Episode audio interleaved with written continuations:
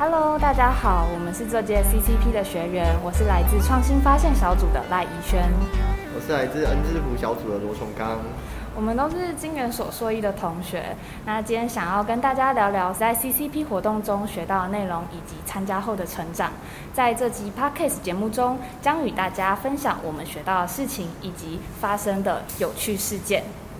那我想要跟崇刚聊聊，说你当时为什么想要加入 CCP？因为那时候我因为不是成大上来的，所以那时候其实进来的时候，其实完全不知道 CCP 这个活动，然后是偶然。之间就是在信箱里面，然后发现这封信，然后那时候其实已经开始陆续开始报名，然后甚至是什么统一啊，然后中那个中国信托这种热门的小组都已经就就已经开始面试了，然后我才知道这个活动，然后我就只剩几天期限，然后我就急忙报名了这样子，然后我就是看到说，哎，这个活动它不只有就是。呃，半导体产业，它甚至还有什么信义房屋这种，或是游艇，就是它有很多种不同产业，然后可以去听他们不同的教练带来的分享的故事这样子，然后我觉得会对未来寻找一个理想的职业有所帮助。对，那你呢？嗯，我跟你有一点像，也是对于我未来的。产业不太了解，然后也更想要认识很多产业。就像你说的，有很多像传统产业啊，然后也有新媒体的产业。那我那时候就觉得好像可以加入，然后了解一些我之前所不知道的事情。了解。那你上完就是这么多的课程，我们也就是已经即将要到尾声了。那你印象最深刻的课程有哪一些？其实我很喜欢每一堂课啦，不过我觉得印象最深刻的是一个就是叫做金石六个标准差的课。然后我觉得那堂课的教练他很有趣，就是他其实这堂课虽然是感觉好像很静态，然后就是就是可能是比较那种上课传统的那种老师上课下下面的同学听的那种模式，可是他想办法在课程之中融入了蛮多的活动。那什么是六个标准差？就是他想要去消除整个生产过程之中的那个变异，还有减少不必要的浪费。那从消除变异，就是指说你要从生产者的角度去思考你的整个流程，要怎么让才能让所有的产品做出来都是一致的，然后客户收到也是满意的这样子。然后从客户的角度，你要去思考说哪些流程是不必要的，然后哪些流程是必要的。那你要把不必要的尽量省去掉，然后想办法让那些必须要留下来，然后客户真正觉得有价值的东西留下来，这样子。对。然后他那时候他给我们了一个就是小小的，就是练习。他那时候就是就是把那个比如说，呃，你去你去那个呃洗洗车场的时候，你会遇到的所有事情列下来。那你在洗车场的时候，你有可能最那那你去洗车场最重要就要洗车嘛，对不对？可是，在过程之中，你有可能需要填写表格，然后在这过程之中，你可能他发现一些零件，然后他想办法回到他的仓库，然后去找那些零件出来，然后再回来，又是一段时间。那很明显的，你他主要来洗车，所以这是对他来讲是一个真实有价值的活动。然后其他的那些什么填表格那些东西，可能可能现现在因为电子那么发达，可能就直接可以用电子化解决。这样子，他用这种很简单的练习方式，然后让我们去了解说，这个工作其实就是要想办法做到，就是让客户觉得说，你的服务全部都是有价值的，不是不要让客户觉得说，他花了很多钱在不必要的东西上面，对吧？所以在课堂上是真的直接就是给你们一些案例，然后让你们去练习。对对对，他那时候就把那个洗车、洗去洗车场的那个，就是整件事情，就是从开始从你。就是到洗车场，然后会经历的所有事情，可能有十几项，然后最后要离开，就是整件过程之中，可能有十几项的，就是列下来之后，他把它分成，就是每每四人一小组，然后你就开始就是在那个，就是买我们是用那个 Microsoft Team，然后下去下去就是互相讨论这样子，然后比较有趣的是是。因为我们那时候，因为我们不是他们公司里面的人，所以他用那个就是分分组的功能的时候，就是 因为我们没有付那个费，所以到最后荧幕都是黑的，所以我们就等于是在那个黑荧幕下面，然后就是互相聊天这样。可是因为我们 XP 小组就是到最后大家已经已经蛮熟了，所以我就想说，哎，我知道那个是谁哦，我知道那是谁哦，这样子，对，整个过程还蛮有趣的，对对。那就是。我觉得这就是在整个计划中，其实除了就是这些课程，我也自己觉得跟小组员的互动是我很大的一个收获。那你可不可以分享一下你的互动过程？互动过程，其实我觉得最最近有一个有一个故事，我蛮想要讲的。对，就是说我们不是 CCP，我们最后要交一个那个书面成果嘛？成果报告。对，然后我们成果报告，我们就是把它设计一个小小一个一个一个点，就是说要请大家写一个座右铭，就是十十到二十字的座右铭这样子。对。然后我们就是把这个任务发下去，然后大家就赶快把座右铭交上来，对。然后结果那时候因为我不是收座右铭的人，所以我第一时间没有看到大家写的座右铭。然后是在美编他把那个就是书面成果的出版做出来的时候，我再开始看大家的座右铭。我就想说，嗯，整个图啊好漂亮啊，然后大家写的字怎么大家都好像很有活力的感觉。嗯。然后我突然看到，哎，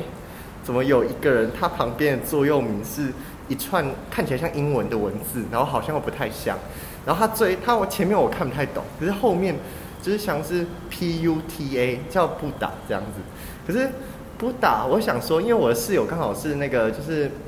瓜地马拉还有那个哥伦比亚人，然后他们平常在家里就很常的不打不打，然后我记得那个不是一个脏话吗？对，然后我就。很紧张，我就赶快回去查那个到底是什么意思，把整句打进去。反正到时候发现它是一句葡萄牙文的脏话。然后那时候我就想，虽然我认识这个人，就是他是一个就是很有活力的男生这样，可是我想说他有办他他真的要这样搞吗？就是这这件事情，就算。我我是不确定这这这个字到底有什么特殊的意义。可是如果把这个字放在这样比较正式的文件，甚至他会送回去 NXP，我不知道我不知道到底到底会发生什么事情。然后我就很紧张，想要跟他沟通，而且加上我那时候看到，我仔细想想，其实有点生气。嗯，对，因为这这不是一个开玩笑的事情。对，然后可是我那时候就还是想办法先把就是问题先想办法就是想办法去跟他沟通。对，然后我就打了一场串，主要问他说这句话我觉得不太适合，还是这句话就是对你有什么特别意义吗？嗯，为什么你想要放这句话？然后，然后结果他一开始也很无言啊，就想说他他就写了一段座右铭，为什么莫名其妙就要被改？然后结果他到最后回去看说他传给，因为我们有一个专门收集那个人。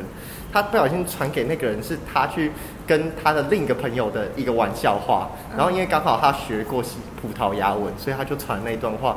给错了人，对，所以不小心到时候就这样子，对，所以我觉得，对，就一个沟通上的小误差。可是你一开始如果就很想要就是发脾气的话，那这件事情就会变得很复杂。嗯，可是幸好那时候就是我刚好有忍住，不然的话就是接下来会变得蛮麻烦的，然后也会破坏我们。NXP 小组的友谊这样子，还好你们最后解决了。对啊，啊你们，对对对，啊你们那时候你们小组还蛮特别的，像我们小组就是没有办法去做实地参访，然后结果你们还去就是台北玩了三四天，然后还有一些 vlog。天啦，两天，就我们是创新小组嘛，那我们创新发现就是这次刚好教练带我们去台北的立法院，就是去当了一日小记者，然后也去了万泰科技。然后还有那个在南港的生技园区这样子，然后就是因为我们这个小组其实蛮特别的，就有很多很多的生技医疗就是相关科系的同学。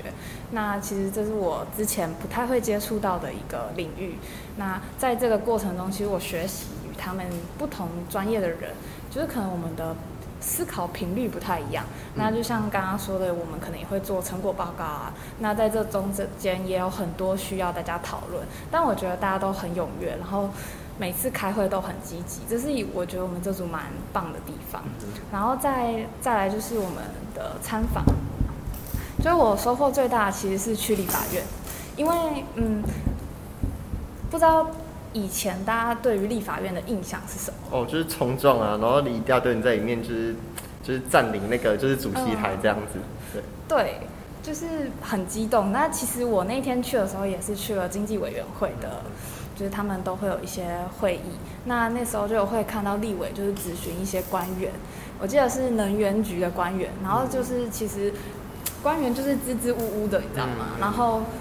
立委就是会很有的会很激动、很火爆，说你为什么？你告诉我一个期限。然后其实当下我在听的时候，我会觉得说，立委问的问题，他们都就是官员可能都没有认真的回答到点。对，然后后来呢，其实教练就有跟我们说，就是其实因为他们。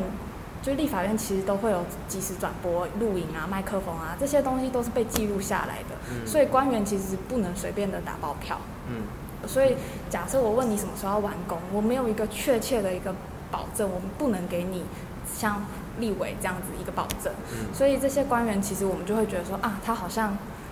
回答的东西是。有一点空，或者是他在逃避问题。那其实透过教练的教导，我们就知道哦，其实他们不是逃避问题，是他们不能说。嗯，对。那这是我觉得收获最大，然后也是最让我惊讶的一个地方，因为你没有实际进过立法院，或者是没有透过教练的讲解，你不会知道这些事情。然后另外一个就是，嗯，我们教练也有说到，就是其实。呃，议会其实需要更多更多的产业的人才，而不是像现在可能大部分的立委或者是议呃立委的助理们，大部分可能是政治的人或者是法律的人才，那可能这样子就会跟实际的产业有落差，所以对会脱钩，所以当天下午教练就带我们去了万泰科技。那万泰科技其实以前是做电缆起家的，那最近他们有个子公司是引领科技，是在做。那个防疫口罩，对对对，嗯，是做防疫这一块。那其实我们当天早上在经济委员会的时候，就有听到很多可能供应链防疫的相关议题。那我们教练其实就说，你看早上像我们去的就是去议会，他们就是聊议事规则，然后去聊产业的立法。那我们是不是可以将呃产业的力量带进去？所以下午就带我们去参访了。万泰科技这样，那他们里面就是有讲说，哎，可能他们现在遇到的可能口罩的困难，或者是口罩一些问题，那这些东西呢，其实都是一个很好的点。他说，所以记者在做连线的报道的时候，就是这两个是一个非常好结合的题材。你要怎么将立法，然后产业还有政府做一个结合，这是一个我们都。不管是什么科系，不管是什么领域的人，都要去思考的一个问题。对。哎，你们那组比较特别的是，你们有做一个 Vlog，然后还请那个主办单位帮你们是就是 PO 你们的那个算是一个小小的活动页面。但这个这个想法是谁开始的？哦，被你看到了。对啊。呃，这个想法是我们当时开会开出来的。对。就是我们里面有一些同学就提出，哎。还是我记得 Facebook 有一种东西叫做活动页面，那我们可不可以自己创？那我们可不可以透过活动，然后来让大家更知道我们的整体的参访到底在做什么？所以我们就有些同学很厉害，就做了一些呃很厉害的 banner，然后也有人就是写了文案，然后最后还有剪辑的大神把我们的 Vlog 剪出来，对，就是。是一连串的大家的共同努力协作的一个过程，就是也是一个很新的体验。因为在这种就是 Facebook 的活动页面，其实是我们之前没有想到的，对，没有实际操作过，大家就是自主自发提起的。对，所以其实也是一种新的学习。都看到你们去立法院，然后万泰科技，不过印象最深的是吃蛋糕，而且是免费的。哦，被你看到了，对啊，你都偷偷的关注我们小组。没有，他就直接跳出来，我有什么办法？对，其实那个履历啊、面试课程，这其实是我参加 CCP 很重要一个的原因。然后我觉得在这个这个参加这个过程之中，可以去看到各个产业、各个公司他们对于履历的要求，然后对于面试的一些想法。哎，怡轩，你有没有上到一些觉得不错的课？你要不要分享一下？你说履历方面吗？对啊。呃，有，但是不是我们自己小组的课程。就我其实蛮喜欢去跨组参加课程的。然后我那时候有参加台积电小组跟统一小组的履历课程。对，那嗯，我觉得收获最大其实是因为我之前就已经有写好履历了。然后当天就是在现场的时候，那个面试官除呃不就是老师们吧，就是除了会教我说，哎。履历有哪些该写的？你要注意什么？还有你在之前你要怎么去呃找寻你想要的工作？这些基础的内容内容之外呢，他还会告诉我说：“哎，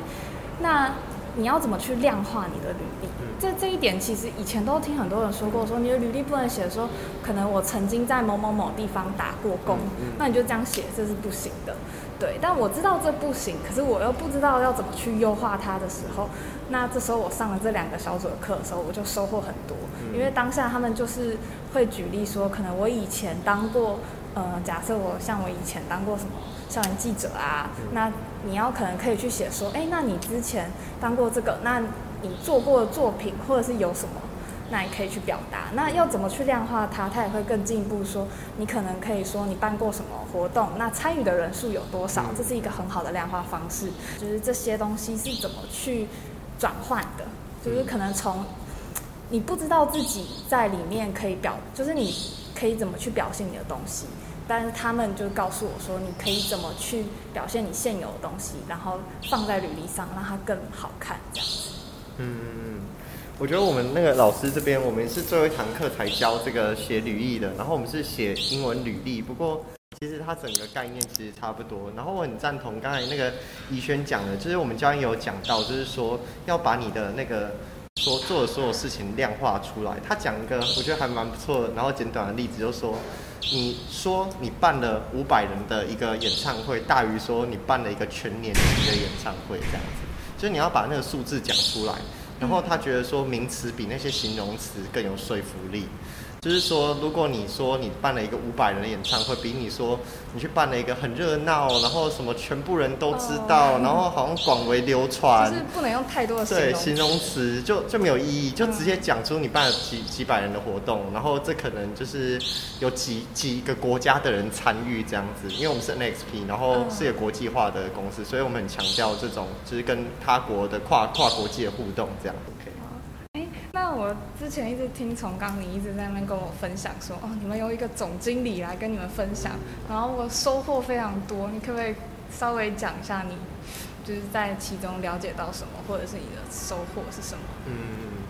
我觉得我们那个我们有一堂课是请那个 NXP 的台湾区总经理，那个就是 Steven 学长来我们这里演讲，这样。然后那也是我们唯一的一堂就是实体的课，因为我们大部分都是用线上授课的方式，对。然后蛮就是真的蛮幸运有那一次的。然后结束之后，嗯，那个就是总经理还带我们全部去吃大餐。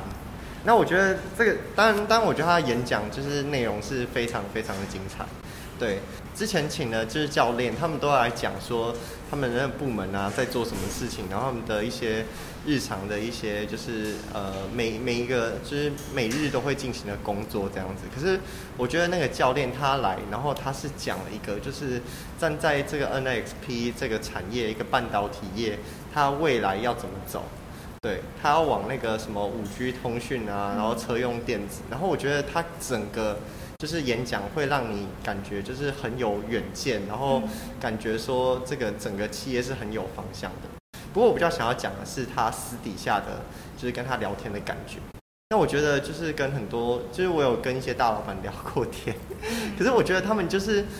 他们就是跟你跟他讲话不会无聊。嗯，我那时候跟他聊，然后他就是我们在聊那个就是台南的美食。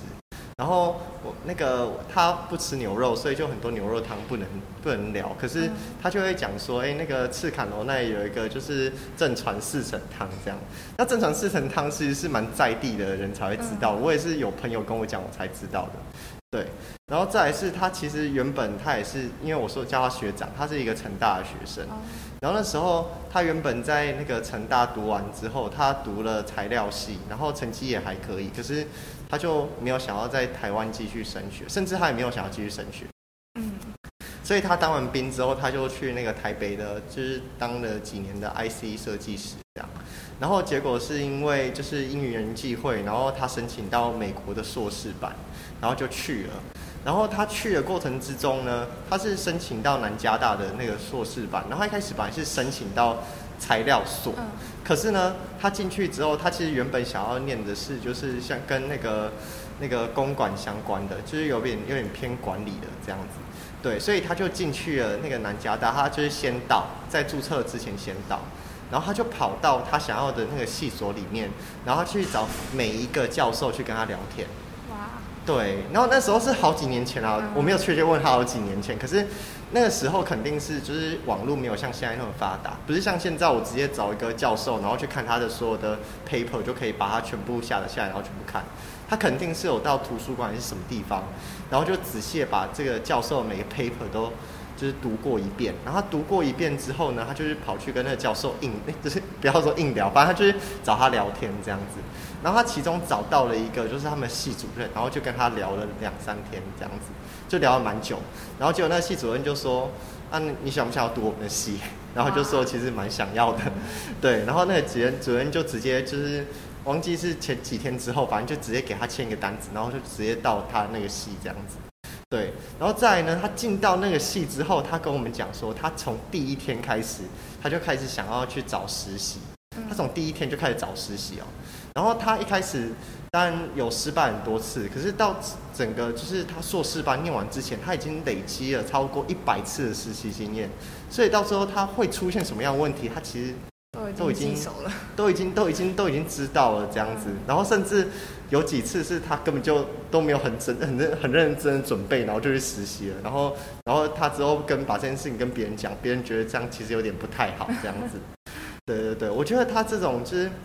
勇于冒险，然后想要冲撞，就是也不是说冲撞啊，就是想要试试看新事物，然后对于自己的目目标有强烈追求的人，我觉得是蛮欣赏、蛮蛮欣赏他的这种人格的。机会来了就要抓住的那种。对，而且就是不是说你是在那里等别人给你机会，反而是你自己要主动的往前，然后去争取那个机会的。对。